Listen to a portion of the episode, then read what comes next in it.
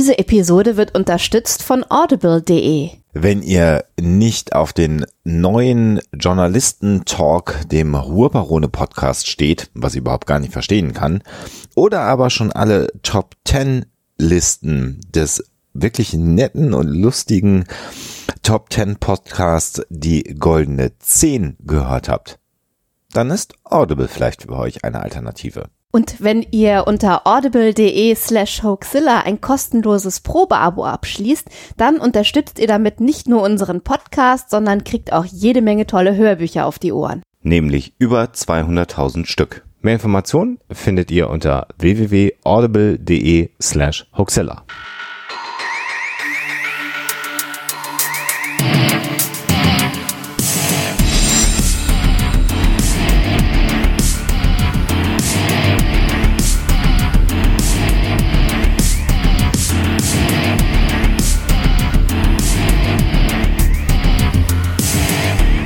Hoaxilla.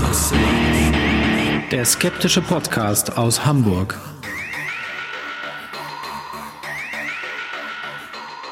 Hallo und herzlich willkommen zum 199. Mal bei Hoaxilla, dem skeptischen Podcast aus Hamburg.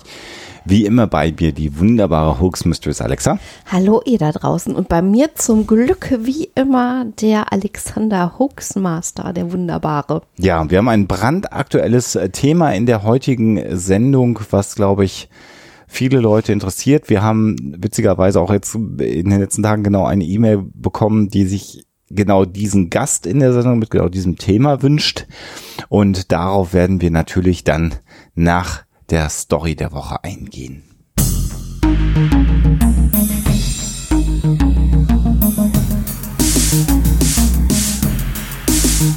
Die Story der Woche. Ja, in der Story geht es heute um einen Handwerker. Zugetragen hat sich dieses Vorkommnis in Tirol und äh, der Handwerker äh, wollte auf seinem Dach Reparaturen durchführen, ein paar Schindeln austauschen. Äh, zu diesem Zweck musste er natürlich hochklettern, das wollte er nicht ohne Sicherheitsseil tun. Und weil es keine Möglichkeit gegeben hat, auf dem Dach das Seil zu befestigen, hat er es auf der anderen Seite wieder heruntergeführt und an seinem Range Rover befestigt, an der Stoßstange, um genau zu sein. Naja, und dann hat er seine Arbeit angefangen und die defekten Dachschindeln äh, ausgetauscht ähm, und währenddessen, während er noch arbeitete, ist seine Frau wohl mit dem Range Rover losgefahren zum Einkaufen und hat leider viel zu spät erst bemerkt, dass sie ihren Mann mit dem Seil vom Dach gezogen hat. Leider hat der Mann dieses ähm, Vorkommnis nicht überlebt. Wenn die Story denn stimmt. Ja, die allermeisten Unfälle passieren im Haushalt, in Oder diesem in dem Fall. Fall auf dem Haus. Auf dem, auf dem Haushalt, Mhm. genau. Äh, ja, ob die Geschichte stimmt oder nicht, äh, wird euch Alexa natürlich am Ende der Sendung erklären. Und dann jetzt viel Vergnügen bei ja, einer neuen Episode von Hoaxilla Crime an dieser Stelle. Hoaxilla. Crime.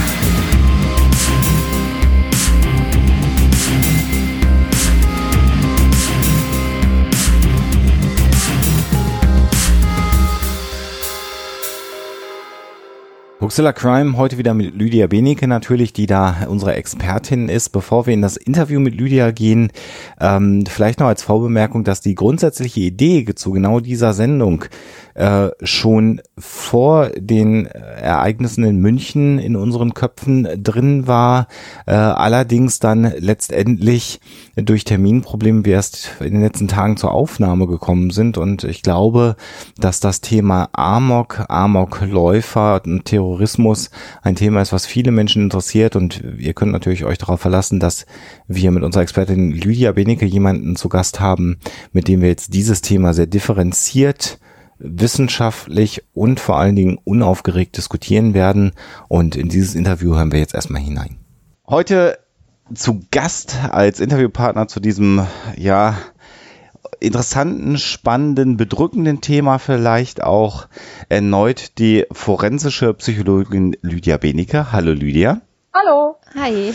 Und ich glaube, die allermeisten Hörer, Lydia von Huxela und Zuschauer von Huxela TV kennen dich, aber für die zwei bis drei, die dich eventuell noch nicht kennen, vielleicht kannst du in drei ganz kurzen Sätzen noch was zu deiner Person sagen, wer du bist und was du so machst. Ja, also ähm, genau, ich bezeichne mich als äh, Kriminalpsychologin, denn ich arbeite im Gegensatz zu anderen Kollegen nicht hauptsächlich als Gutachter, sondern meine äh, Tätigkeit besteht in der Therapie von Straftätern, nämlich von Gewalt- und Sexualstraftätern. Und ich habe schon während meiner Studienzeit in diese Richtung Fortbildungen besucht und wusste genau, dass ich in diesem Bereich arbeiten will. Das heißt, ich beschäftige mich seit vielen Jahren mit den Gründen, warum Menschen Taten begehen und äh, welche typischen Merkmale da zusammenkommen, damit eben eine Tat begangen wird und auch mit der Möglichkeit, manche dieser Menschen verändern zu können, damit sie vielleicht irgendwann keine Straftaten mehr begehen. Mhm. Das geht nicht, das geht nicht bei allen, aber halt bei einigen. Und das ist so mein Haupttätigkeitsfeld. Und genau aus diesem Grund äh, haben wir dich immer in unser Segment Huxilla Crime ja eingeladen. Immer dann, wenn es um Straftaten im weitesten Sinne geht. Wir haben schon einige Mordfälle mit dir äh, besprochen und ja. wollen uns heute mal dem Thema widmen, Amok. So haben wir auch die Folge genannt. Und äh, dieses Thema hat ja aktuell eine ganz ja, traurige Relevanz wieder bekommen für Deutschland. Wobei, als wir uns darüber unterhalten haben, diese Folge zu machen, äh, war das noch gar nicht so. Das ist ganz witzig, mhm. ne, an der Stelle, ja. wenn das witzig das richtige Wort ja. ist. Es ist ähm, Ironie des Schicksals, dass wir diese Folge planten und just zwei Tage später dann äh, in München eben der Amoklauf begangen wurde. Tja, merkwürdiger Zufall, vielleicht aber ja auch eben kein Zufall. Wir kommen ja noch vielleicht auf gewisse Zusammenhänge zeitlicher Art, die halt manche äh, Taten auch begünstigen. Ja, ja. Lass uns zunächst mal über das äh, Thema Amoklauf reden. Ähm, äh, was genau ist denn, äh, und wir haben da in der Presse mitunter sehr unterschiedliche und sehr vielleicht auch ungenaue Definitionen, was genau ist denn der Unterschied zwischen einem Amoklauf, einem Mord oder einer Mordserie vielleicht sogar und einem Terroranschlag? Denn da gibt es Unterschiede, ne? Äh, genau, es ist eine große Diskussion entstanden, gerade durch eben den Amoklauf, wie ich sagen möchte, in München. Denn äh, teilweise gibt es Parallelen. Im Prinzip geht es um ein Ereignis, das zeitlich abgegrenzt ist, in dem eine Person über einen relativ kurzen Zeitraum in einer Örtlichkeit halt äh, Menschen tötet oder in einem begrenzten äh, örtlichen Areal. Wobei es so ist, dass Terroranschläge immer einen ideologischen Hintergrund haben. Und den haben Amokläufe halt nicht. Natürlich kann es dann auch äh, Überschneidungen geben, was die Täter angeht. Und das ist ein sehr interessantes Thema. Aber ein Amokläufer hat keine Ideologie, die er vertritt, mit der er zum Beispiel eine Gesellschaft verändern will, sondern der hat halt sozusagen seine persönliche Rachefantasie im Vordergrund, während eben der Terrorist denkt, er würde mit seiner Handlung etwas beitragen zur Veränderung eines Systems und einer Gesellschaft. Ähm, wie steht ähm, der Amoklauf im Verhältnis zu einem erweiterten Selbstmord? Kannst du da irgendwie äh, so in wenigen Worten eine Unterscheidung treffen, wenn es eine? Ja, ähm, man sagt, Amokläufe seien eine spezielle Form von erweitertem Suizid, wobei auch dieser Begriff wieder halt äh, bestimmten Definitionen unterliegt. Also klassischerweise wäre ein erweiterter Suizid, wenn ein Mensch vordergründig aus äh, persönlichen Gründen seinem Leben ein Ende setzen will und da eben andere Menschen, wobei da hauptsächlich äh, Partner und die eigenen Kinder von betroffen sind, mitnimmt. Mhm. Entweder weil er beispielsweise depressiv ist und glaubt, dass seine Angehörigen ohne ihn halt leiden würden, sozusagen glaubt er damit etwas Gutes für die zu tun oder weil er sich an beispielsweise Klassiker einem Ex-Partner rächen will in einem möglicherweise Sorgerechtsstreit und dann quasi ähm, aus Rache nicht nur sich tötet, sondern auch einen Menschen, der ihm nahe steht.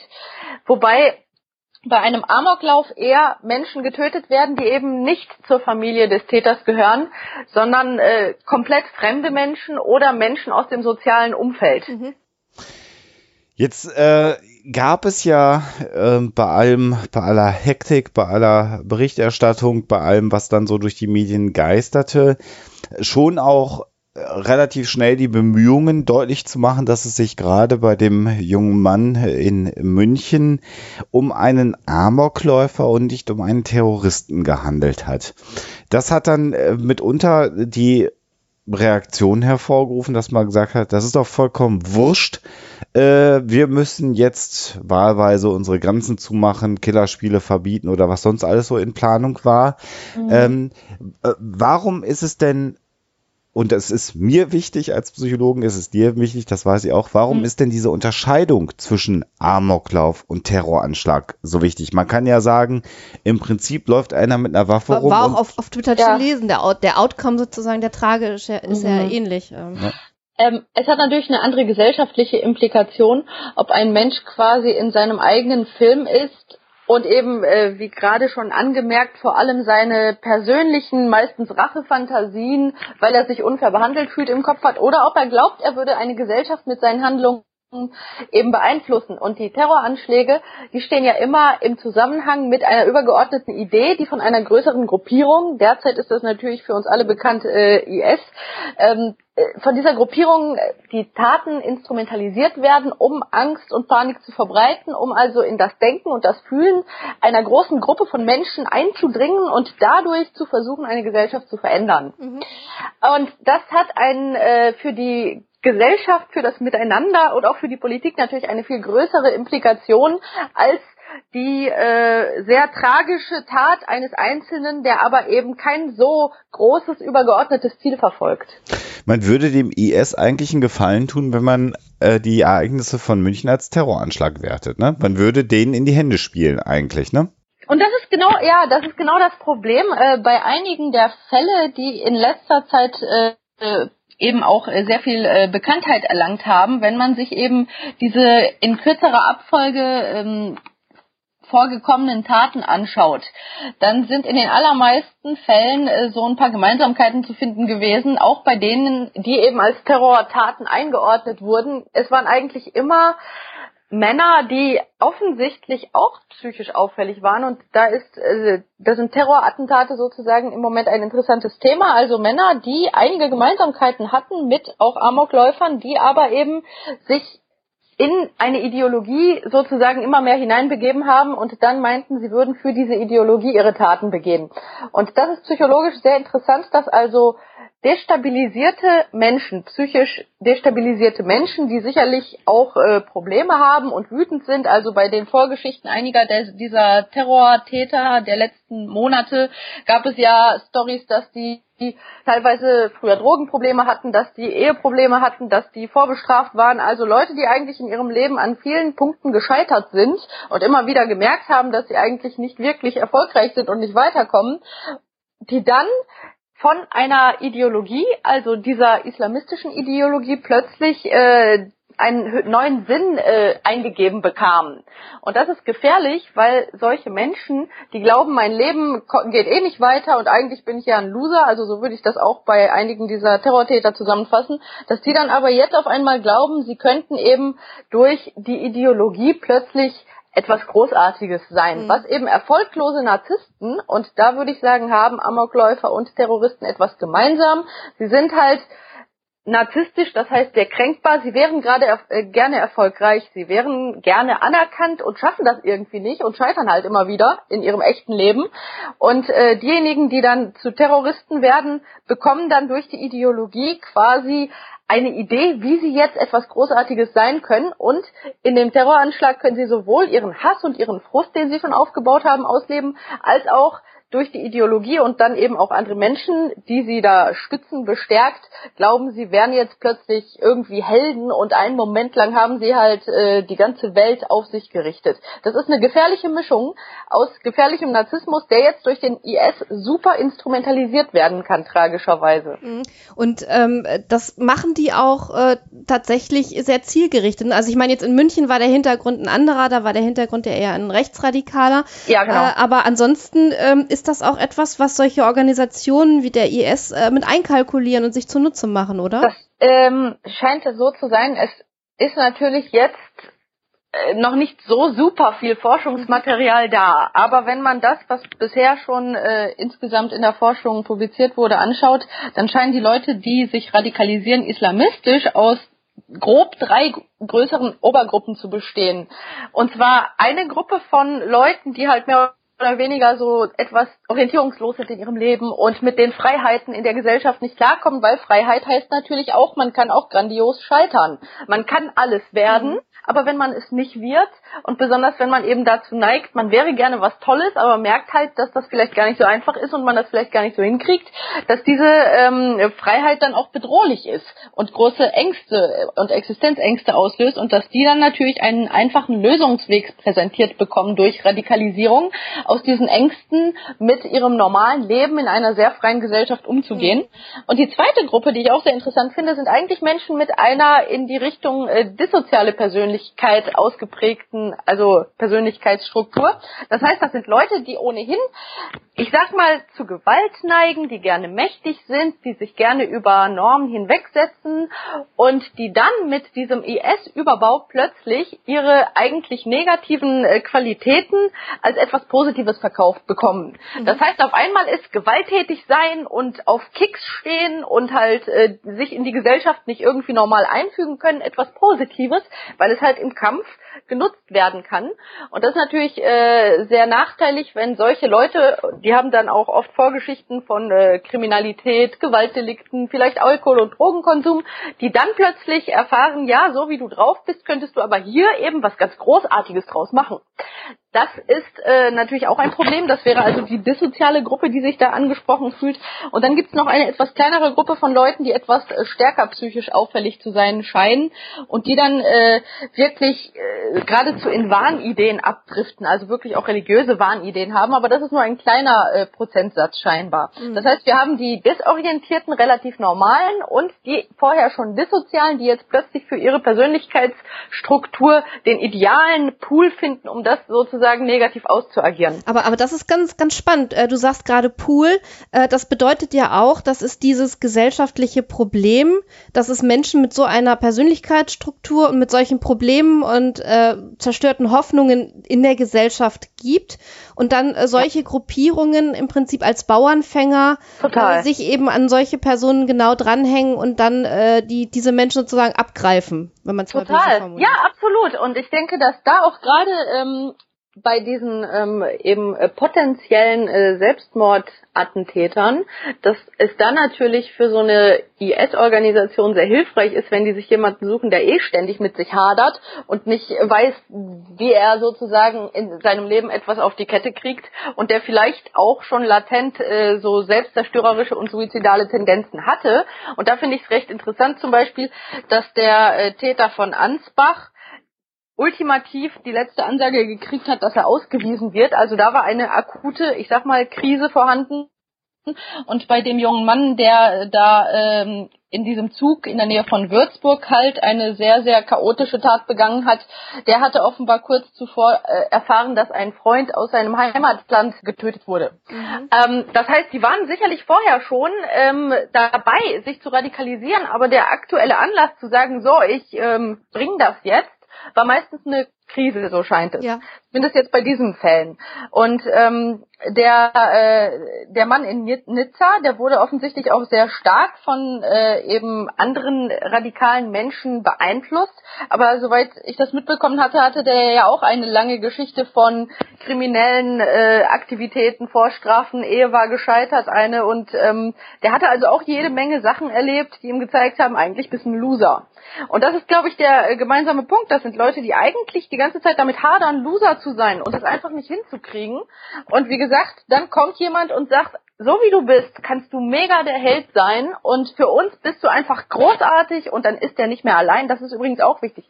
Die mhm. Leute haben plötzlich sowas wie ein Familiengefühl. Das ist etwas, was ich auch von meinen ähm, ja dissozialen Gewalttätern kenne, die zum Beispiel in irgendwelchen kriminellen Organisationen anderer Art, also unpolitischen kriminellen Organisationen waren, die sagen, ja, ich äh, bin immer überall angeeckt und da hatte ich lauter Leute, die waren wie ich. Ja. Die tickten wie ich, die wussten, wie ich mich fühle, die fühlten sich auch so und dann haben die das Gefühl, ich bin irgendwie angekommen. Und das ist auch gefährlich. Das, das hört sich so an, im Prinzip wie die Geschichte von jemandem, der in eine Sekte gerät, oder? Ja, Ja, das ist, es hat Parallelen. Ja, ja. Das heißt aber, wenn wir, wenn wir das so jetzt äh, dir zugehört haben, könnte man ja sagen, naja, also alle Attentäter haben psychische Probleme.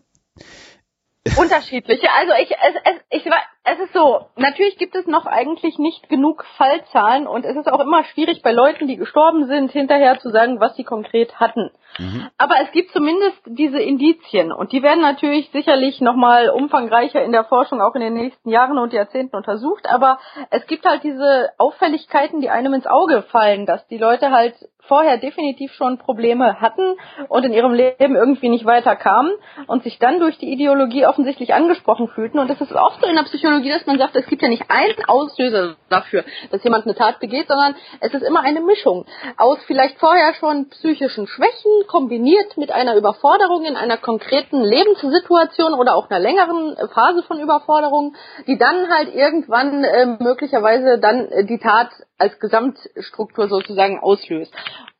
Ich vermute also auf jeden Fall, ähm, dass man äh, genauer auseinanderdividieren muss, auch in den nächsten Jahren, welche dieser Faktoren auch gerade bei den äh, Terroristen sozusagen da äh, konkret zusammenkommen. Mhm. Und welche Unter Untergruppen von denen es gibt. Sicherlich gibt es da Untergruppen. Das heißt aber auch ganz klar, äh, so wie man das hört, dass die äh, und das finde ich einen ganz wichtigen Aspekt, äh, die Religion äh, die ja jetzt auch immer wieder ins Feld geführt, da mhm. eigentlich eine völlig minderwertige Rolle an der Stelle spielt oder un unwichtige Rolle an der Stelle spielt, sondern ja. letztendlich äh, nur als Vorwand von Menschen benutzt wird, die ihr politisches System durchdrücken wollen oder ja. ein anderes politisches System destabilisieren möchten. Ne? Definitiv. Also ähm, äh, Ideologien jeder Art, egal ob religiös oder politisch, sind meiner Meinung nach immer dann am gefährlichsten, wenn halt äh, eine größere Gruppe von Menschen, die einen Halt sucht, diesen Halt dann verzweifelt äh, sich sozusagen äh, zu eigen macht und das dann mhm. durchdrücken will. Also in Wirklichkeit ist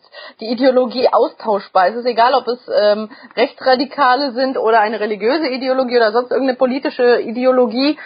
Das Problem sind eigentlich die Leute, die sich an diese Ideologie klammern, weil sie andere Coping-Strategien nicht besitzen, um mit ihrem Leben sozusagen, ich sag mal, etwas anderes Sinnvolles anzufangen und vor allem mit sich selbst im Reinen zu sein. Jetzt haben wir uns sehr ausführlich schon im Bereich der, der Terrorattentate äh, ähm, bewegt. Ich würde aber gerne jetzt auch nochmal von den Ereignissen in München doch nochmal auf, auf, den, auf den klassischen Amoklauf zurücklaufen. Mhm. Äh, zurücklaufen, ne? Ja. Schon. Ja. Äh, Amoklauf zurückkommen.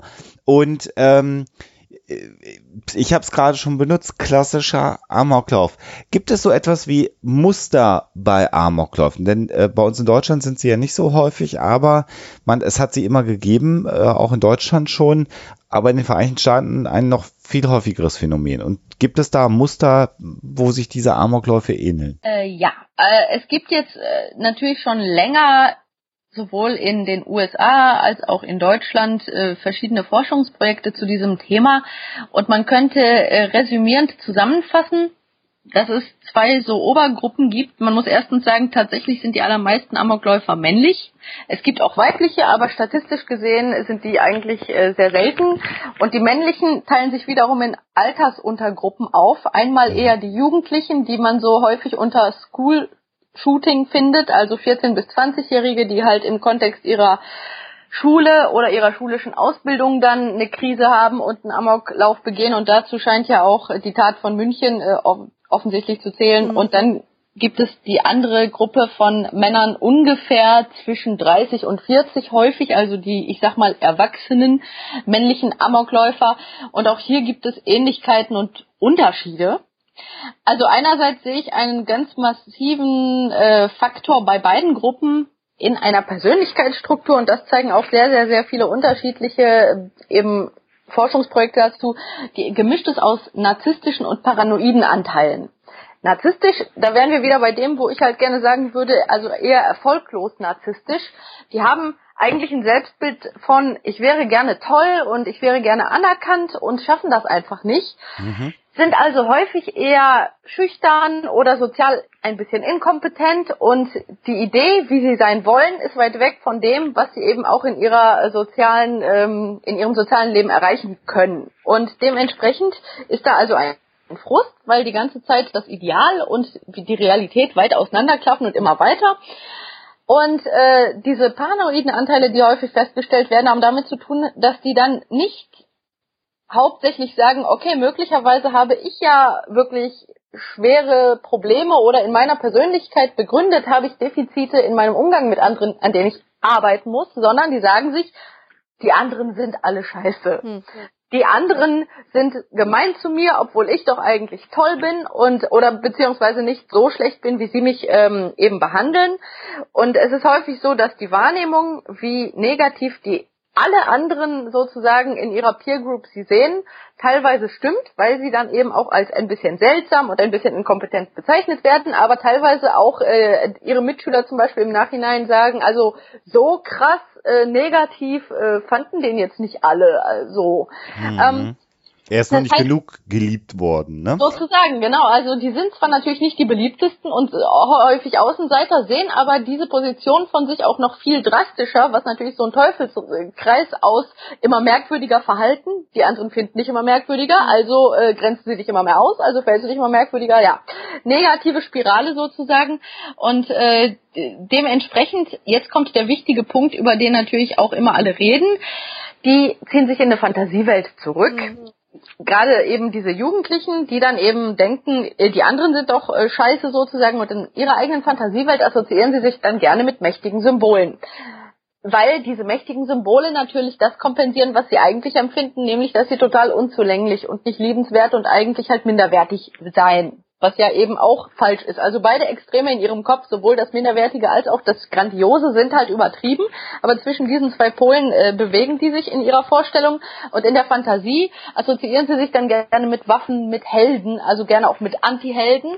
Und da ist leider äh, teilweise dann auch eine Sache, die sie suchen, gerne gewalttätige Filme, Bücher und natürlich auch die bösen, bösen Computerspiele. Das sage ich jetzt ironisch, weil genau da sind wir an dem Problempunkt.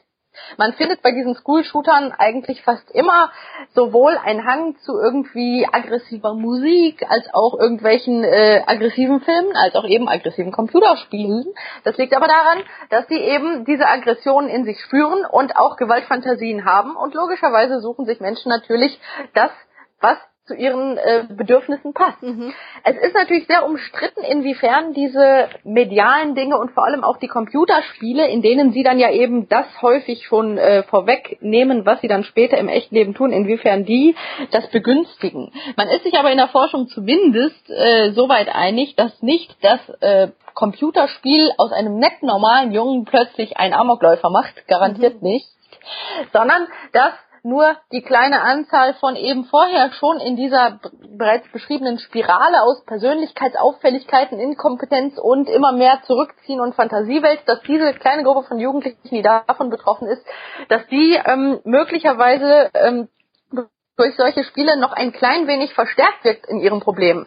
Es ist jetzt in der Forschung umstritten, wie stark diese Verstärkung ist, aber ich würde mal sagen, sehr, sehr, sehr wahrscheinlich hätten die jetzt nicht sich gegen ihre Tat entschieden, nur weil es mhm. keine Computerspiele mhm. geben würde. Das ist sehr unwahrscheinlich. Ist, ist dieser, dieser Eskapismus, diese Flucht in, in Fantasiewelten dann sowas wie eine Coping-Strategie, die dann aber in dem Fall nicht mehr greift? Oder wie ist das zu bewerten? Äh, ja, also um genau zu sein, klar, zunächst einmal flüchten die sich in die Fantasiewelt unbewusst, weil eben die Vorstellung, minderwertig und unfähig zu sein und keinen Ausweg zu haben, unerträglich ist. Mhm. Aber diese Fantasiewelt ist dann gefährlich, wenn dann die Fantasiewelt in die Realität übertragen werden soll und wenn die halt glauben, dass das, was sie sich da ausmalen, dass das jetzt auch im realen Leben der einzige Ausweg wäre. Mhm. Und die fokussieren sich ja dann auch darauf, dass der einzige Weg, das Leiden zu beenden, aber auch es den anderen sozusagen heimzuzahlen, Rache ist hier ein großes Wort, äh, dass der einzige Weg eben so eine Tat ist. Das heißt, sie haben auch komplett den Blick dafür verloren, dass es ja möglich wäre, zum Beispiel sich zu verändern, nach der Schule vielleicht einen Job zu finden, der zu einem passt und dann möglicherweise auf anderen Ebenen eben äh, Anschluss zu finden. Also alle Auswege oder Zukunftsmöglichkeiten äh, ignorieren die einfach, zumindest noch äh, genauso gefährlich wie vielleicht noch gefährlicher finde als Computerspiele in dieser Fantasiewelt, die Vorbildfunktion anderer Taten. Mhm. Und es ist leider so, dass jeder einzelne School-Amokläufer erstens äh, irgendwo in seinen Unterlagen bekundet hat, dass er halt andere ähnliche Täter und Taten toll fand. Häufig ist natürlich äh, Columbine als sozusagen erster medial sehr stark beachteter Amoklauf dieser Art hier ein großes Vorbild. Und äh, auch andere ähnliche Taten werden dann eben äh, sozusagen, die, die informieren sich darüber und werden teilweise als Vorbild genommen. Die haben nämlich das Gefühl, okay, diese Täter waren so ähnlich wie ich mhm. und zu denen war die Welt ja auch so furchtbar ungerecht und grausam und in ihrer Vorstellung sind die dann sozusagen verbunden mit den anderen, die ja ähnlich litten. Wirkt dann die, die mediale Aufmerksamkeit in dem Fall auch anziehend oder ist das eher ja, furchtbar anziehend. Mhm. Es ist natürlich, ähm, tatsächlich gibt es halt Untersuchungen, dass zumindest äh, Versuche von ähm, ähnlichen Taten häufig in einem zeitlichen Zusammenhang stehen zu einer medial etwas größeren Tat. Mhm. Und ähm, das ist eben das Problem, wie man früher das Werther-Prinzip kannte, dass also äh, es gab damals die Leiden des jungen Werther, eben war ein Bestseller von Goethe geschrieben und danach haben sich haufenweise junge Menschen umgebracht, weil sie sich von diesem Roman ins, äh, inspiriert fühlten, in ihrem eigenen äh, depressiven Empfinden sich jetzt umzubringen, wie Werther in dem Roman. Und leider ist das bei diesen Amokläufen so ähnlich, dass halt andere junge Menschen zumindest, wenn sie merken, oh, äh, die ganze Welt oder zumindest das ganze Land hat da ein paar Tage lang auf den geschaut und der hat sich da sozusagen sozusagen medienwirksam gerecht an den bösen, bösen Leuten, die ihm wehgetan haben, ähm, dann ist das natürlich eine Vorbildfunktion. Deswegen finde ich auch, dass die Medien, die dann möglicherweise äh, Computerspiele irgendwie besonders früher sehr stark verteufelt haben, dass das eine ziemlich äh, doppelzüngige mhm. Nummer ist, wenn man eigentlich mit der vor allem Berichterstattung ja. die Namen und Fotos beinhaltet. Natürlich ist diese Berichterstattung genau das, was entsprechende Täter sich wünschen. Also übrigens sowohl die Amokläufer als auch äh, Terroristen ja. sich wünschen. Und da ist es natürlich total bescheuert von den Medien zu sagen, oh mein Gott, was können wir dagegen tun? Aber mit ihrer eigenen Berichterstattung sorgen sie auf jeden Fall dafür, dass es sich für zukünftige Menschen zumindest in ihrer subjektiven Wahrnehmung lohnt, Exakt. indem sie das ist, das ist furchtbar und krank und eigentlich weiß das auch jeder, der sich ein bisschen damit auskennt, aber ähm, naja, dann heißt es ja immer öffentliches Interesse und so. Es mm. kommt sehr, sehr an. Mm. Aber das ist so. Und ich habe äh, vor kurzer Zeit den Postillon-Artikel gelesen. Postillon, super schöne Satire-Seite im Internet, ähm, wo jemand satirisch vorgeschlagen hat, man könnte doch einfach äh, Amokläufer und Terroristen in Zukunft halt mit peinlichen und beleidigenden Namen äh, versehen, statt ihre echten Namen zu nennen. Und wenn man Fotos postet, ihnen dann halt lustige Clownsnasen und andere äh, peinliche und lustige Accessoires anzuhängen. Und die Idee ist zwar natürlich satirisch gemeint, aber ich fände es gut. psychologisch, ja, ich fände es gar nicht ja, Ich weiß gar nicht mehr, das geisterte vor ach, bestimmt einem halben Jahr oder dreiviertel Jahr oder so über Twitter. Das hat tatsächlich einer mit diesen äh, ISIS-Kämpfern ähm, gemacht. Ich weiß nicht mehr genau, wie der Hashtag hieß, aber der hat denen dann irgendwie immer Entenschnäbel äh, und ich weiß nicht, was alles verpasst. Also er hat die echt, so richtig einmal durch den Kakao ja. gezogen über, in den Bildern. Das äh, schlägt natürlich ja. genau in die Kerbe. Das ist wirklich schon mehr als Satire. Das ist eigentlich, äh, ja, das, interessant. Das ist interessant und das würde, wenn man es wirklich nur rein psychologisch mal analysieren würde, glaube ich. Ich weiß nicht, ob es Taten verhindern würde. Wahrscheinlich würde es das vielleicht nicht unbedingt, aber es würde vielleicht ein paar zumindest davon abhalten zu glauben, dass sie damit jetzt eben einen, mhm. äh, einen Heldenstatus erreichen, weil leider viele gerade von diesen Schulamokläufern immer wieder Columbine sozusagen sich vor Augen führen und die Bilder Bilder, die es davon halt überall auch im Internet zu finden gibt und glauben, sie wären dadurch quasi als Anti-Helden unsterblich. Mhm. Und denen das zu nehmen, wäre also meiner Meinung nach eigentlich eine gute Idee. Naja, wir werden es nie erfahren, weil niemand wird sich die Presse so. besonders international darauf einlassen. Es wird nie passieren. Wir werden nie wissen, ob es äh, was nützen würde, aber ich fände es ziemlich cool ähm, äh, Killerspiele, in Anführungsstrichen setze ich diesen Begriff natürlich immer, du hast es gerade schon beschrieben, warum die eine Rolle spielen.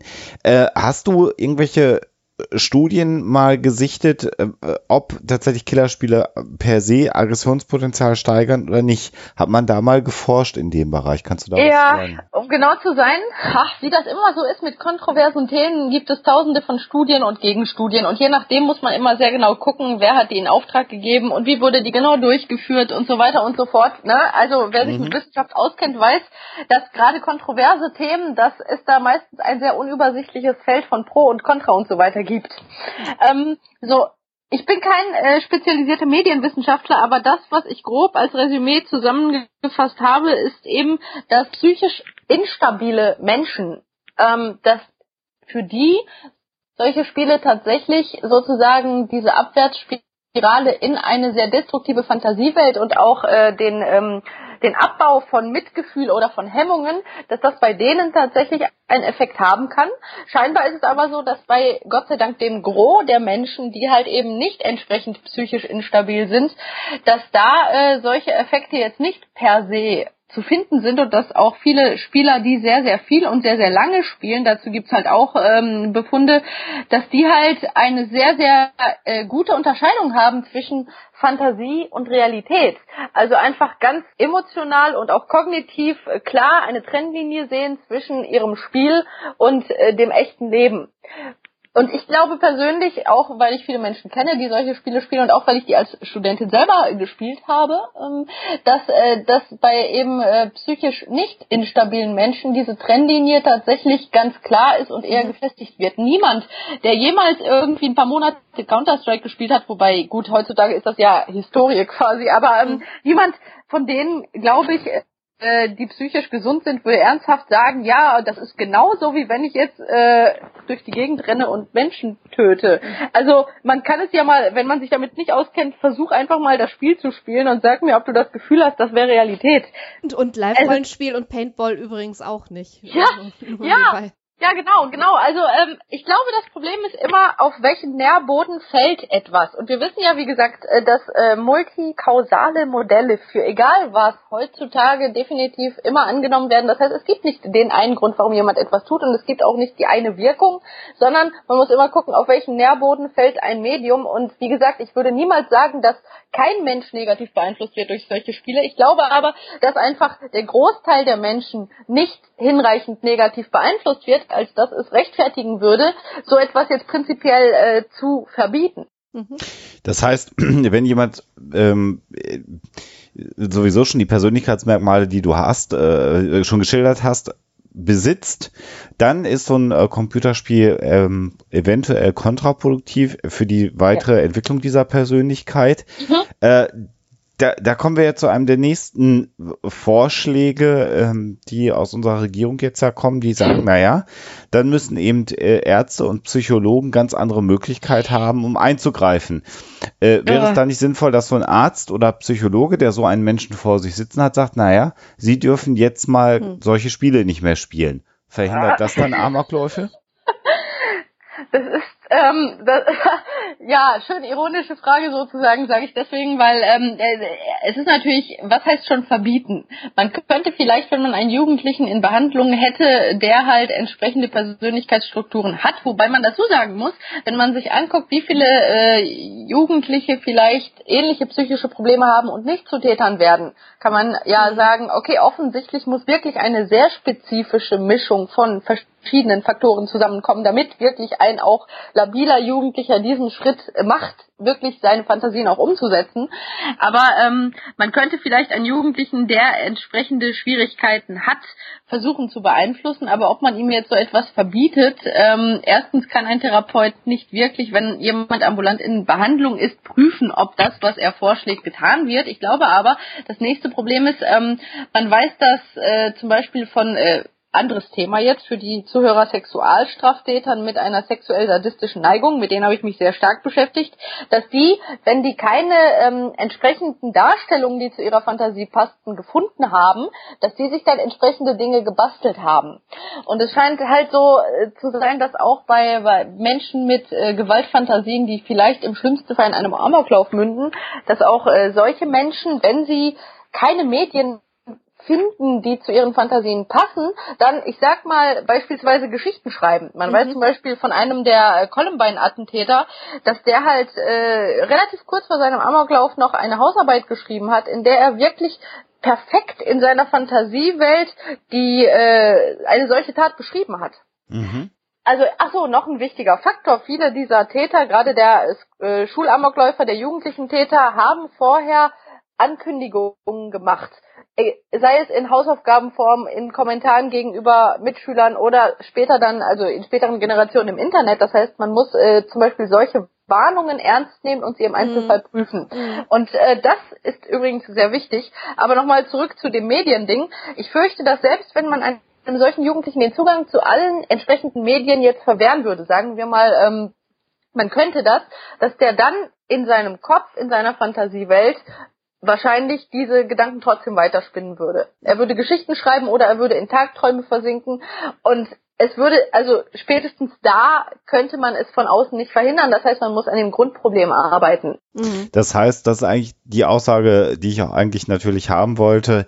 Äh, ein Verbot von Computerspielen, welcher Natur auch immer, wird niemals die Menschheit Vollkommen. vor nee. Amokläufen schützen. Niemals, genauso wie es auch, bevor es eben in meinem anderen Spezialgebiet, den Sexualstraftaten, bevor es halt Pornografie gab, die krasse Dinge zeigte, gab es all die Taten, die es heute auch gab. Und damals haben halt tatsächlich tatsächlich die äh, Sexualstraftäter, beispielsweise Sadisten, äh, die später zu Serientätern wurden, haben dann gemalt und Geschichten geschrieben, anstatt eben ins Internet zu gehen und sich da irgendwie Material zu besorgen. Aber in der Tat, die Gedanken der Menschen, die gestört sind, die wird man mit keinem Verbot der Welt äh, sozusagen kontrollieren können sicher nicht. Ja. Das ist nochmal ganz wichtig, dass wir das vielleicht auch nochmal hier sagen.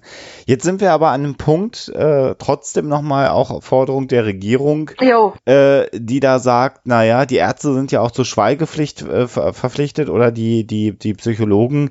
Das müssen wir jetzt aufheben, um die ah. Allgemeinheit zu schützen es kotzt mich sehr an, diesen Quatsch zu hören, weil erstens scheinbar wissen das irgendwie die Menschen da draußen nicht und ich frage mich, wie kommen Politiker überhaupt auf die Idee, äh, so einen Schwachsinn zu erzählen. Schließlich haben wir ja bereits Gesetze, die bei Fremd- oder Selbstgefährdung, die äh, klar feststellbar ist, greifen und Menschen dann auch zwangs eingewiesen werden können. Dafür gibt es in unterschiedlichen Bundesländern halt ein bisschen unterschiedliche Gesetze, die aber im Großen und Ganzen alle diesen Sinn haben, dass wenn ein Behandler merkt, ich habe da nämlich letztens irgendwo in einem Medium, aber ich kann nicht mehr sagen in welchem, im Radio, glaube ich, gehört, dass irgendein äh, Politiker gesagt hätte, wenn zum Beispiel, das Beispiel war unfassbar konstruiert, wenn eine Burka tragende Frau ihrem Hausarzt sagt, dass sie vorhat, einen Selbstmord-Terroranschlag zu begehen, dann bräuchten wir Gesetze, dass der Arzt das melden kann, wo ich so dachte, Moment mal, meint er das ernst? Diese Gesetze gibt es schon. Mhm. Was ist denn das für ein Quatsch? Denn ähm, da, das ist es halt, wenn Behandler äh, definitiv äh, den Eindruck gewinnen, dass ihr Patient sich oder andere gefährdet und sie haben deutliche Indizien, die das in ihren Augen wahrscheinlich machen, dann gibt es eben entsprechende Gesetze, mit denen halt solche Personen dann eben zwangseingewiesen werden können. Die gibt es. Ich weiß gar nicht, was die da sozusagen ergänzen wollen. Also sinnvollerweise. Das ja. ist äh, die Frage. Und außerdem ich meine, selbst wenn man so etwas verschärft, und leider gab es diese Diskussion ja auch ähm, nach dem German Wings mhm. Absturz, mhm. ja. das war ja auch ein leidiges Thema. Erst war es total krank, dass plötzlich äh, äh, plötzlich ganz kurz in den Medien es so aussah, als würden Depressive unter Generalverdacht gestellt werden, mhm. obwohl eine Depression nie und nimmer alleine für sich stehend einen Menschen dazu bringen würde, anderen etwas anzutun. Das ist das ist Quatsch. Fass das nochmal ganz kurz zusammen, um was es bei diesem German Wings Ding geht, weil nicht jeder hat es weiter auf dem Schirm. Also kurz gesagt, ein, äh, ein Co-Pilot hat sich erfolgreich alleine im äh, Cockpit äh, einer äh, Maschine mit Touristen gefüllt eingeschlossen, als sein Hauptpilot sozusagen gerade kurz zur Toilette war und ähm, hat dieses Flugzeug scheinbar, so sieht es zwar zumindest im Gesamtbild aus, bewusst gegen einen Berg geflogen, in der Absicht offensichtlich sowohl sich als auch die an Bord äh, befindlichen Menschen äh, zu töten. Und ähm, relativ kurz nachdem diese äh, merkwürdige, äh, sozusagen das Ereignis, ich sag mal, das erstmal merkwürdige Ereignis registriert wurde und man zunächst einmal sich gefragt hat, gab es einen technischen Fehler oder was auch immer war dahinter. Relativ kurz danach äh, wurde dann festgestellt, dass dieser Mann eine unter anderem Vorbehandlung wohl wegen äh, depressiver mhm. Symptome hatte. Mhm. Und ähm, man muss dazu sagen, bei solchen Aktionen, wobei diese Gesamtaktion dann tatsächlich insgesamt eher von der Psychodynamik einem Amoklauf äh, ähnelt als jetzt einem erweiterten Suizid, mhm. wie vorhin bereits beschrieben, wo Menschen eher Angehörige mitnehmen als jetzt eben fremde mhm. Menschen.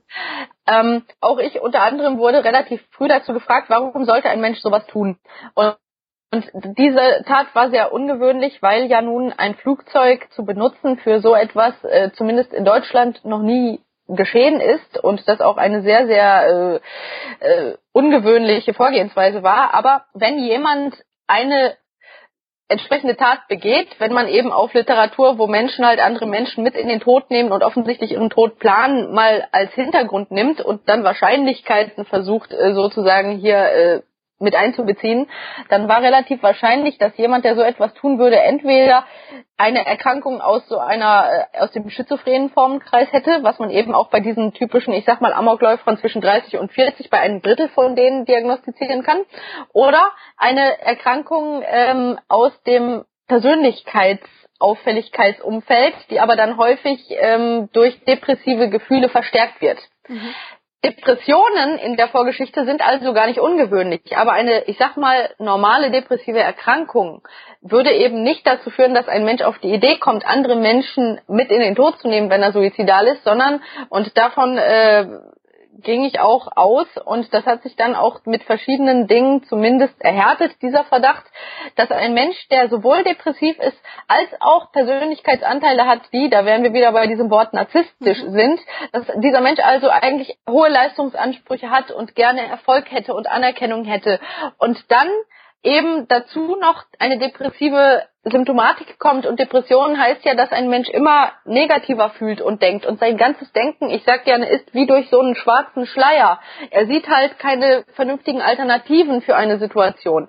Und wenn dann sozusagen bei einem narzisstisch veranlagten Menschen, der ein Leistungsmotiv hat. Das war ja offensichtlich bei diesem Menschen der Fall. Der wollte unbedingt einen Traum verwirklichen, einen beruflichen Traum, den er sozusagen mit seinem Selbstwert stark verknüpft hat. Und nun sah es so aus, als würde er möglicherweise diesen Traum aus medizinischen Gründen eben sich nicht verwirklichen können. Und da kann eine Mischung aus narzisstischen Persönlichkeitsmerkmalen und depressiven Symptomen, also dem immer schwärzeren Denken, es hat doch eh alles keinen Sinn, ne, ich habe gar keine Alternative, kann dann sehr unglücklich zusammenkommen. Mhm. Und bei so jemandem bewirken, dass er sowohl für sich keinen Ausweg sieht, als auch, das vermute ich hier, wir werden es niemals erfahren wahrscheinlich, ähm, den Eindruck hat jetzt in dem Fall dieses Piloten, ja, wären die Gesetze nicht so streng und könnte ich doch mit meinen Erkrankungen doch Pilot werden, ich habe doch alles dafür getan, dann, dann könnte mein Traum ja doch erfüllt werden. Ich vermute, dass er also gewissermaßen die Schuld für das äh, Ende oder das von ihm zumindest so angenommene Ende seines Traums auch eben in dem, ich sag mal, System gesehen hat. Mhm und somit möglicherweise, das vermute ich, äh, die Mischung aus für sich keinen Ausweg sehen, aber andererseits auch wütend sein darüber, dass dieses System diesen Traum unter diesen Bedingungen möglicherweise unmöglich macht, dass das eine recht schlüssige äh, sozusagen Kombination wäre, um auf die Idee zu kommen, äh, so eine Tat zu begehen, auch wenn das für einen normal fühlenden und denkenden Menschen natürlich vollkommener Wahnsinn ist. Und natürlich ist das auch komplett falsch, aber wenn jemand in so einem Film ist, dann ist das ähnlich wie bei einem Amokläufer, dann glaubt er halt, das wäre gerecht und das wäre richtig. Und ähm, also zurückzukommen auf diese äh, diese Tat. Damals wurde das Wort Depression, weil das halt eine Diagnose war, die da eben äh, bekannt war in seiner Vorgeschichte, genommen und leider nicht differenziert genug äh, thematisiert, dass eine Depression, wie gesagt, alleine sicherlich nicht so etwas bewirken kann. Okay, auf jeden Fall zurück zu der Thematik, dass auch damals schon gefordert wurde, ja, mhm. sollte man dann nicht, da waren ja so absurde Ideen, wie man könnte ja jetzt allen Menschen, die an Depressionen erkrankt sind, untersagen, dass sie überhaupt irgendwelche mhm. äh, Personen, ja, Kraftfahrzeuge Bus, Busse, fahren. genau, Taxis, oh. ja. Also erstens mal, was eine unglaubliche Diskriminierung, zweitens total vorbei an dem eigentlichen Problem in diesem Fall, wie ich gerade ausgeführt habe. Und äh, drittens, was würde wohl geschehen, wenn man solche Gesetze verschärft? Die Leute würden einfach nicht mehr zum Therapeuten gehen und würden unbehandelt rumrennen und würden dann vielleicht äh, Suizid begehen, obwohl sie einfach eine vernünftige Behandlung gebraucht hätten, wenn sie eine Depression haben. Aber wenn man jemanden vor die Wahl stellt, willst du sozusagen deinen Job behalten oder willst du in Behandlung gehen? Ähm, also das wäre in so einem Fall unverhältnis, unverhältnismäßig zu sagen, äh, depressive Menschen dürfen bestimmte Berufe jetzt per se nicht mehr ausführen. Wilder Aktionismus und das ist halt typisch ja. bei Politik, dass die sich irgendwie was ausdenken und irgendwie meinen, äh, Otto Normalverbraucher damit zu beruhigen und jeder Fachmann kann nur sagen, oh mein Gott, total am Problem vorbei, könnt ihr nicht mal sachlich äh, reden und handeln, liebe Politiker und Medienleute teilweise, ne? Ja. ja.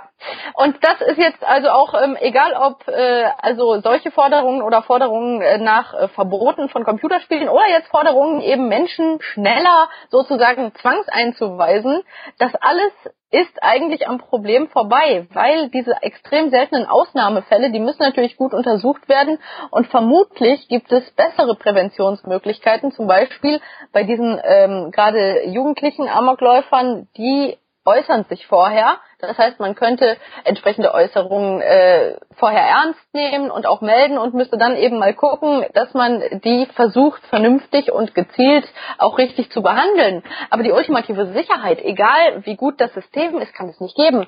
Und da wären wir wieder bei diesem, man kann ein totalitäres System einführen, man kann den Leuten alles verbieten und sie komplett überwachen und dann hätte man vielleicht ein paar Prozent mehr Sicherheit im Leben. Aber die Frage ist, wollen wir in einem komplett äh, sozusagen reglementierten System leben, dafür, dass ein winziger Prozentsatz von irgendwelchen Taten nicht geschieht? Also ich glaube nicht, dass ein vernünftiger Mensch das wirklich wollen kann. ja. Äh, aber man hört so einen gewissen Appell bei dir heraus, wenn einem im Internet, in Foren, oder in auch im Facebook Umfeld. oder persönlichen mhm. Umfeld jemand begegnet, der plötzlich anfängt, über solche Taten zu sprechen, dass es dann schon im Zweifelsfall auch Sinn macht, vielleicht doch mal Kontakt mit einer Polizei aufzunehmen und zu sagen, hm, ja. Person XY äußert sich jetzt mal gerade merkwürdig. Macht das Sinn? Also ganz klar würde es Sinn machen, um gerade bei Leuten, die äh, in diese Spirale aus aus Isolation und Fantasiewelt abdriften, dass da zumindest rechtzeitig mal ein Spezialist hinschaut. Und ja, es wäre sicherlich gut und vor kurzem scheint auch so ein Fall gewesen zu sein, dass ein Jugendlicher sich dann kurz nach dem Amoklauf in München auf genau diesen bezogen hat und auch mhm. Fotos vorher im Internet eingestellt hat von sich und irgendwelchen Waffen und so weiter. Und dass da tatsächlich einige besorgte Mitmenschen äh, das gemeldet haben, woraufhin äh, er dann tatsächlich ähm, von der Polizei besucht wurde und man dann offensichtlich festgestellt hat, dass er so eine Tat hätte begehen können. Mhm. Also in der Tat, vielleicht besser einmal zu viel als zu wenig genauer hinschauen, so etwas ernst nehmen und dann eben versuchen, Behörden einzuschalten, die dann äh, eben entscheiden können, äh, was das Richtige ist im Einzelfall. Und äh, wie gesagt, es gäbe Gesetze, mit denen man auch gefährdete Personen einweisen könnte, wenn sich ein Verdacht erhärtet, dass sie tatsächlich äh, solche konkreteren Vorstellungen bereits entwickelt haben. Mhm. Es ist doch, äh, glaube ich, wie so oft der Fall, dass Menschen, die so eine Tat begehen, du hast es sehr psychologisch beschrieben äh, und, und sehr deutlich gemacht, was für Persönlichkeitsstrukturen zugrunde liegen. Aber ein Aspekt, äh, der dort auch immer zugrunde liegt, ist doch auch so etwas wie ein ich will nicht sagen Versagen, aber ein, ein, ein, ein Umfeld, ein ganz persönliches Umfeld, was sich vielleicht auch nicht so intensiv um so einen Menschen gekümmert hat. Und damit meine ich durchaus auch Familie, Mitschüler, Freunde, Nachbarn. Das sind auch häufig Menschen, die dann irgendwann vereinsamt sind und man gar nicht mehr hinguckt, was diese Leute tun. Denn der Jugendliche in München mhm. äh, hatte Bücher bei sich rumliegen. Wenn ich jetzt so ein Buch bei mir auf dem Schreibtisch hätte liegen gehabt, äh, in, in einer Wohnung mit 18, hätte meine Mutter irgendwann gesagt, so mal Junge, was liest du da für Bücher? Äh, da geht's ja schon los. Äh, ist, das, äh, ist, ist das auch ein Zeichen unserer Zeit, dass man irgendwann nicht mehr so genau hinschaut? Ah ich finde das schwierig, das zu verallgemeinern, weil erstens weiß ich, dass gerade die Angehörigen natürlich in äh, solchen Fällen eh schon sehr mit sich zu kämpfen haben. Es gab auch verschiedene Untersuchungen gerade zu den mhm. Schulamokläufern, ähm, die ja, äh, also es gab dann Indizien dafür, dass die sich auch in ihrer Familie äh, zurückgezogen haben, verstellt haben, dass sie nicht den Eindruck hatten, dass sie ganz ehrlich reden können. Äh, ne? Mhm. Aber ich glaube nicht mal, dass das hauptsächlich ein Problem unserer Zeit ist. Ich glaube aber, ein Problem unserer Zeit ist ein gewisser Leistungsdruck, der auch äh, durch natürlich Medien noch verstärkt wird und auch Internet äh, oder auch schon in den 90ern, also dieses man, man soll ein erfolgreiches Leben haben und man soll halt anerkannt sein und so weiter. Also diese soziale Anerkennung, die bei diesen Jugendlichen eben immer wieder äh, überhaupt nicht erreicht werden konnte. Mhm. Interessanterweise gab es auch so ein paar Untersuchungen, die gesagt haben, das waren sogenannte Underachievers, also Leute, die eigentlich von der Intelligenz ganz okay waren, also normal bis teilweise sogar überdurchschnittlich, die aber halt äh, die ganze Zeit gemerkt haben, sie kriegen das sozial nicht hin und deswegen auch immer mehr eben depressiv wurden und auch gar nicht die Kompetenzen, die sie gehabt hätten, vernünftig einsetzen konnten, um was Besseres draus zu machen, sozusagen. Aber es ist immer schwierig, finde ich, ähm, zu sagen, die Familie oder die Freunde sollten genauer hinschauen. Besonders Familie ist etwas, die kann man auch sehr gut täuschen. Ich habe Interviews gesehen mit äh, der Mutter von einem der Amokläufer aus Columbine. Und na klar hat die gemerkt, ihr Jugendlicher hat jetzt gerade irgendwie äh, ein paar Auffälligkeiten, aber ich meine, zur Pubertät und zur Jugend gehört ja auch, dass Leute Phasen durchmachen. Und es ist halt schwer zu sagen, ab wann ist der Jugendliche wirklich, wirklich gefährdet, sich oder anderen was anzutun. Und wo ist es halt eine sehr merkwürdige Phase, die aber vielleicht dann auch äh, vorbeigeht. Ne? Das heißt, ich möchte auf keinen Fall solchen Familien äh, jetzt irgendeine Schuld zuschieben, wirklich nicht. Ähm, vor allem, weil solche Leute, also die betroffenen Täter, sich auch super verstellen können. Die können also bis zum letzten Moment, können die noch äh, so tun, als wäre alles in Ordnung. Das ist so ähnlich wie mit Menschen, die Suizid begehen und es schaffen bis kurz vor, äh, also bis kurz vorher noch allen Leuten vorzumachen, es geht ihnen gut. Das ist schwierig, verstehst du? Es ist schwierig, aber was ich schon äh, ja, ich habe ich hab's ich hab's ja auch absichtlich, das ist gar nicht meine Meinung, ich habe es ein bisschen absichtlich äh, so dargestellt, weil das häufig auch kam in Gesprächen, die ich mit Leuten geführt habe. Die, ja, ja, das kam oh. so als als so eine Art Vorurteil. Oh. Äh, da hätten sich doch die Eltern auch mal drum kümmern können. Der hat doch eine Familie gehabt und also nochmal, wie viele Jugendliche da draußen haben Phasen, ja? Und ich meine, äh, ne, das ist das Problem. Die Jugend ist die Zeit, in der man ohnehin ein bisschen am Rad dreht. Die Pubertät, ja? Ja, und wo, wo natürlich die meisten Jugendlichen mit Selbstwertproblemen zu kämpfen haben und eine Woche Punk sind und die nächste Woche Grufti und ne, so. Also das sind alles äh, Phasen und es ist halt sehr schwierig, da sozusagen etwas zu finden. Und gerade als Eltern wird man von entsprechenden Jugendlichen natürlich hinters Licht geführt. Die wollen natürlich ihren Eltern was vorspielen. Das war sehr beeindruckend, auch wirklich die ähm, diese Mutter, die sich dann Jahre später ein Buch drüber geschrieben hat und den Medien gestellt hat, weil sie auch sagen wollte, wie krass das für sie selber war, weil ähm, es ist schlimm, wenn ein Kind sozusagen die eigenen Eltern so hinters Licht führt, aber die wissen natürlich, dass wenn sie sich allzu auffällig zeigen oder viel, vielleicht zu viel erzählen, dass dann ihre Eltern auf die Idee kommen, sie in die Psychiatrie zu schicken und die denken natürlich, ja, das bringt mir auch nichts, also die verstellen sich perfekt. Allerdings finde ich schon, dass gerade in Schulen Außenseite, und da wäre toll, wenn unsere Schulen vielleicht auch etwas intensiver hinschauen würden, nicht nur um Amokläufe zu verhindern, sondern vielleicht auch um menschliches Leid zu verhindern, wenn gerade bei Jugendlichen, die sozial vielleicht nicht so gut Kompetenzen entwickelt haben, frühzeitig geguckt wird, wie die besser integriert werden können, ob es da vielleicht Programme gibt, die man entwickeln kann, damit Jugendliche gar nicht erst so sehr das Gefühl haben, ich bin nichts wert und ich schaffe es auch nie anzukommen ist, in der Gesellschaft ja. sozusagen. Das ist ja das Gefühl, was sie haben. Und man müsste vielleicht mit Programmen versuchen, auch zu unterstützen, dass Leute nicht in diese Außenseiterrolle äh, immer mehr abgedrängt werden. Natürlich auch durch die Eigenschaften, die sie haben. Aber das ist ja auch, äh, ja, also jede Gruppe sucht sich ihren Außenseiter und auch das verstärkt natürlich so eine Entwicklung ist, ist dieser Leistungsdruck und dieses Umfeld ähm, vielleicht gerade noch an amerikanischen Schulen oder überhaupt in der amerikanischen Gesellschaft ähm, eher ein Thema, was dann wiederum dazu führen würde, dass gefühlt zumindest eben mehr Amokläufe in den USA stattfinden, jetzt mal von den Waffengesetzen ganz abgesehen? Ich, ich glaube, gerade bei den School-Shootings, ich weiß das jetzt nicht genau, aber ich glaube nicht, dass das prozentual wirklich so ist. Mhm. Und wir haben auch seit den 90ern in Deutschland das war auch in der besagten Studie, die vor kurzem veröffentlicht wurde. Die Studie war von der Universität Gießen und äh, da haben die sich eben ähm, insgesamt 35, 35 äh, entsprechende Taten, die seit 1990 in Deutschland begangen wurden, angeguckt und analysiert. Das ist nicht gerade wenig. Nee.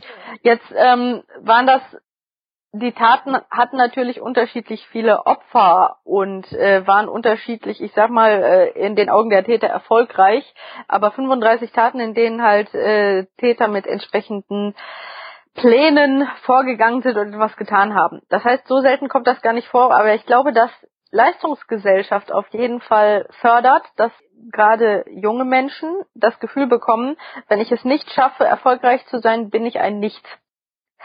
Also dieses Gefühl von, ohne Leistung bist du menschlich nichts wert, das wahrscheinlich schon in einer sehr leistungsorientierten Gesellschaft auch vermittelt wird. Also ich würde mal sagen, dass das zumindest ein Teil des Problems ist, dass ein Jugendlicher mit Selbstwertproblemen, der sozial nicht gut ankommt, dass der sich sehr stark in das Denken immer mehr reinzieht, okay, mein Leben ist sinnlos, weil in dieser Gesellschaft bist du nichts äh, wert, wenn du nicht irgendwie Anerkennung durch Leistung und durch Auftreten und durch Aussehen und weiß der Kuckuck was äh, bekommst. Das heißt, die Leistungsgesellschaft ist ein Teil des Problems, aber sicher nicht die Ursache. Und ich denke, ähm, Prävention wäre wie gesagt gut, indem man sowohl psychologisch die entsprechenden Jugendlichen rechtzeitig betreut und vielleicht auch in den Schulen und in den sozialen äh, sozusagen ähm, sozialen Gruppen für Jugendliche da vielleicht andere Möglichkeiten schafft. Mhm. Ist es ähm, äh, auch ein Zeichen unserer westlichen Kultur? Denn Leistungsdruck, ähm, mir schwebt da immer vor Augen, dass in Japan zum Beispiel ja die Suizidrate unter Schülern auch extrem hoch, wenn nicht sogar vielleicht die höchste in der Welt ist. Ähm, da ja. ist es aber eher so, dass der Suizid eben ohne äh, äh, dann Amoklauf und ohne diese School-Shootings vonstatten geht, aber auch da natürlich der Leistungsdruck dann irgendwann so groß wird, ähm, dass man, dass man in den Suizid kommt. Liegt das daran, dass in Japan so der ehrenvolle Suizid schon in meiner Kultur verwurzelt war, eventuell und bei uns nicht, dass das ein anderer Umgang ist? Das kann sein. Das kann sein. Aber das Problem ist, dass ich gerade darüber nachdenke, wie viel ich über die japanische Kultur weiß und mir klar wird, ich weiß zu wenig, als dass ich jetzt psychologisch die Faktoren auseinanderdividiere. Aber es gibt ja Kulturunterschiede. Das, was du da gerade sagst, ist ja so einer. Mhm. Und äh, äh, ja, warum aber die Jugendlichen da eher autoaggressiv als fremdaggressiv sind, das kann auch mit ganz vielen Faktoren in der Kultur äh, dort zusammenhängen. Und wie gesagt, da kenne ich die Kultur nicht gut genug. Aber ähm, ja, ein Mensch ist natürlich auch immer äh, in seiner Kultur und die Werte seiner Kultur und vielleicht auch die Ansprüche seiner Kultur prägen ihn. Ich meine, ist ja wohl mal ganz klar. Das heißt, wir können nicht sagen, dass äh, ja, dass psychische Auffälligkeiten oder merkwürdige Verhaltensweisen im äh, kulturleeren Raum entstehen. Aber kurz gesagt, in den, in den, westlichen Industriekulturen, in denen wir jetzt nun mal leben, äh, haben wir ja diese Amok-Phänomene und ich denke, die sind halt teilweise auch ein Ausdruck dessen, dass die Jugendlichen keine äh, einen Druck verspüren und keinen besseren Weg finden, damit umzugehen, weil sie halt psychischen Problem haben, dass sie so vielleicht nicht erkennen. Äh, gibt es irgendeinen Ansatz, der erklären würde, warum es doch äh, mehr Männer oder männliche Jugendliche äh, als Frauen oder weibliche Jugendliche sind, die Amokläufe begehen? Eine sehr gute Frage. Ach, da wären wir wieder bei dem grundsätzlichen Problem, ähm, dass ja bei ganz verschiedenen Straftaten äh, die männliche Täterrate höher ist als die weibliche und man sich da fragt, wie hormonelle und auch äh, gesellschaftliche äh, Rollenstereotype, aber auch eben hormonelle Einflüsse da eine Rolle spielen. Und bis heute weiß man das bei ganz unterschiedlichen Straftaten nicht so bis mhm. zum Ende genau.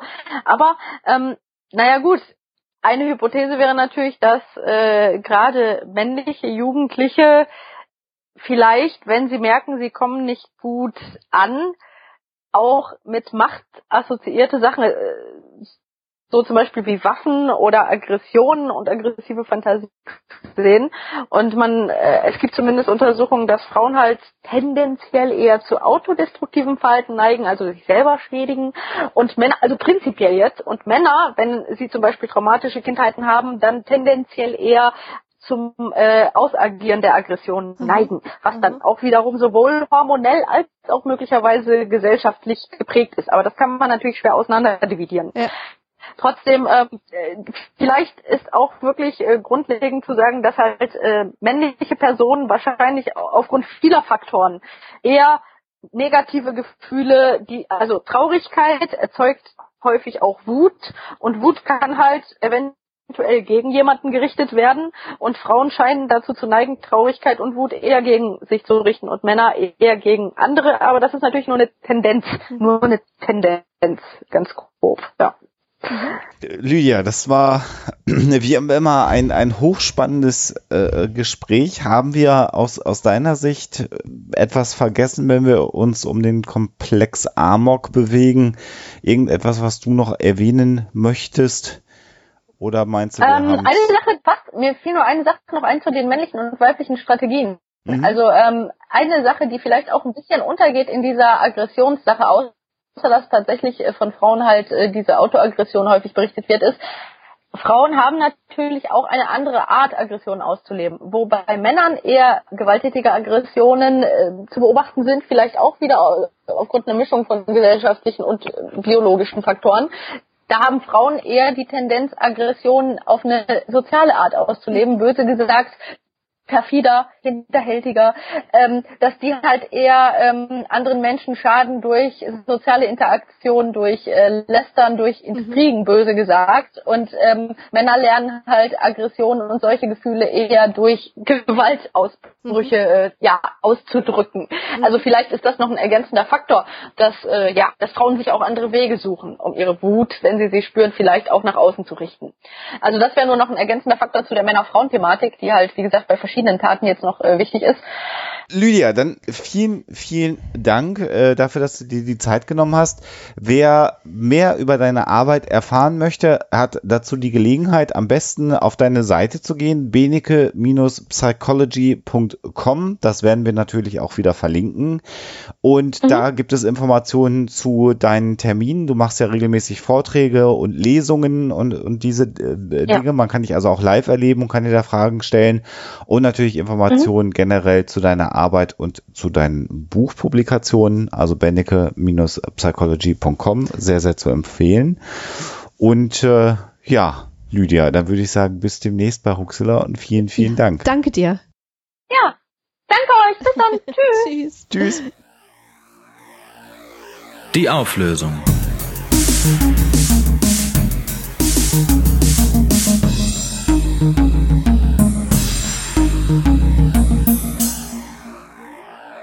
Ja, zumindest was die Story angeht, kann ich Entwarnung geben. Die Geschichte vom verunglückten Handwerker, der mit einem Seil am Auto äh, quasi einen Unfall gebaut hat, weil seine Frau mit dem Auto losgefahren ist, ist nicht wahr. Das ist eine ziemlich äh, bekannte Horror-Wandersage, die schon in den 80er Jahren aufgezeichnet worden ist, äh, in dieser oder anderen Varianten.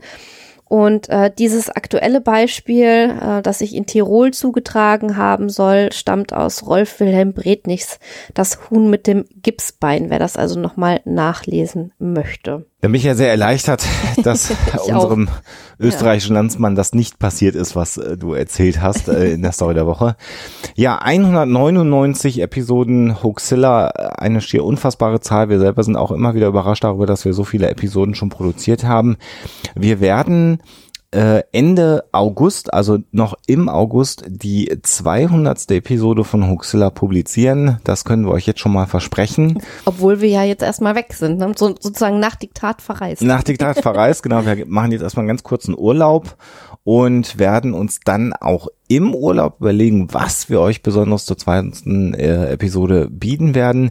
Wir haben schon ein Audioglückwunsch erhalten für die 200. Sendung. Also wenn ihr jetzt Lust habt, uns irgendwas in ein Mikro zu sprechen, ähm, äh, wie auch immer ihr das aufnehmt, schickt das einfach an info@hoxilla.com und wenn ihr meint, dass eure Stimme in unserer Sendung äh, auftauchen soll, dann werden wir das reinschneiden, äh, wenn ihr da Lust zu habt und bauen da dann letztendlich die 200. Episode drumherum. Uns würde es sehr viel äh, Freude machen, äh, von euch auch mal wieder gesprochenes Feedback wie damals zur 100. Episode zu bekommen. Äh, ihr habt dazu jetzt im Prinzip anderthalb Wochen Zeit. Schaut mal, was euch so einfällt. Genau, ähm, ich wollte nachher noch was anderes loswerden, aber ähm, wir freuen uns natürlich erstmal über eure Zusendungen. Genau, und über die Tatsache, dass es uns dann seit 200 Episoden gibt, das ist, glaube ich, im Podcast-Universum äh, eine recht anständige Zahl. Ähm, wenn ihr auf die Homepage surft, werdet ihr sehen, dass wir in den letzten Wochen bei den Rocket Beans hier in Hamburg waren und haben mit denen eine sehr schöne Folge zu Verschwörungstheorien aufgenommen. Colin Gable, genau. Genau, und unserem guten Freund André Kramer, ähm, dem äh, Pressesprecher der Gesellschaft Gesellschaft zur Erforschung des UFO-Phänomens. Das Und war, glaube ich, eine Vollständigkeit halber dann auch mit Florentin Will. Florentin Will, den der ein oder andere vielleicht von ZDF Neo Royal kennt, aus dem Team von Jan Böhmermann.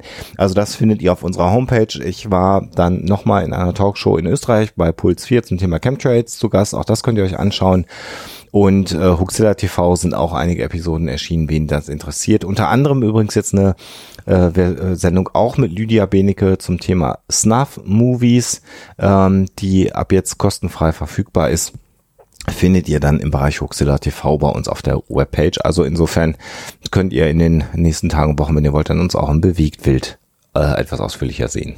Ja, und ich äh, wollte noch ein äh, riesiges Dankeschön raussenden für alle, die bereits auf äh, Kobo Dunkle Wurzeln äh, sich Ja. angeguckt haben. Äh, das scheint nämlich äh, wirklich äh, ganz gut zu laufen. Anscheinend gefällt euch der Roman, den ich mit Diana Menschig zusammengeschrieben habe, schon im letzten Jahr. Ein Für mich her. ist das schon eine Weile her. Jetzt ist es draußen. Äh, und ähm, ja, äh, das überrascht mich doch wirklich, äh, wie gut er angekommen ist, der Roman. Genau, dunkle Wurzeln äh, im August exklusiv bei kobo.de als E-Book zu bekommen. Und falls ihr kommentieren und fragen wollt, aktuell ist noch nicht geplant, dass es eine Printversion des Buches gibt. Und Hörbuch ak- leider auch noch aktuell gibt es auch keine Planung, ein Hörbuch zu machen. Das liegt nicht daran, dass wir zu faul wären, uns hinzusetzen oder Alexa zu faul wäre, das Buch vorzulesen, sondern das hat was mit den Rechten zu tun, die dann letztendlich bei den Verlagen sind. Und äh, das ist leider nicht ganz so einfach, wenn es Alexas Buch oder als Co-Autorin Alexas Buch ist, einfach zu sagen, ich lese das jetzt mal vor und stelle das ins Netz. Insofern müsst ihr im Zweifelsfall Dotbooks schreiben, das sind die Rechteinhaber und sagen, wir möchten gerne, dass es ein Hörbuch gibt. Vielleicht hören die dann auf euch.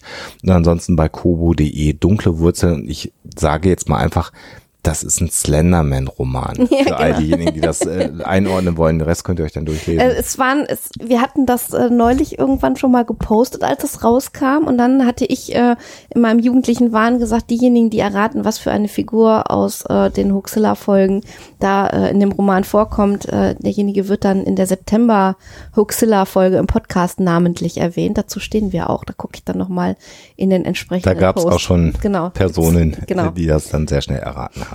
Also in diesem Sinne wünschen wir euch erstmal alles Gute, sind eine Woche im Urlaub und äh, wir hören uns dann Ende August zur 200. Episode wieder. Und wenn ihr euch auch in der 200. Episode hören wollt, dann schickt uns doch einfach mal einen kurzen Audioschnipsel.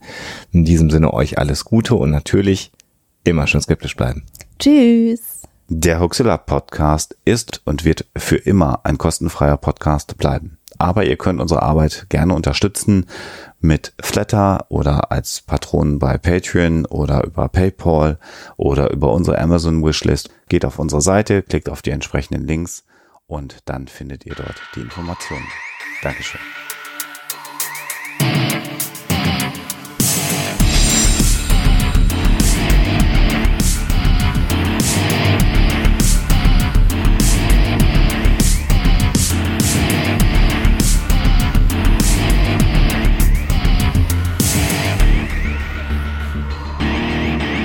Schickt Fragen, Anmerkungen oder Feedback an info@huxilla.de. Und wenn ihr mögt, dann bewertet uns doch bei iTunes oder einer der anderen Podcast-Seiten, die uns führen. Huxilla ist eine Record Shoe Production aus dem Jahre 2015.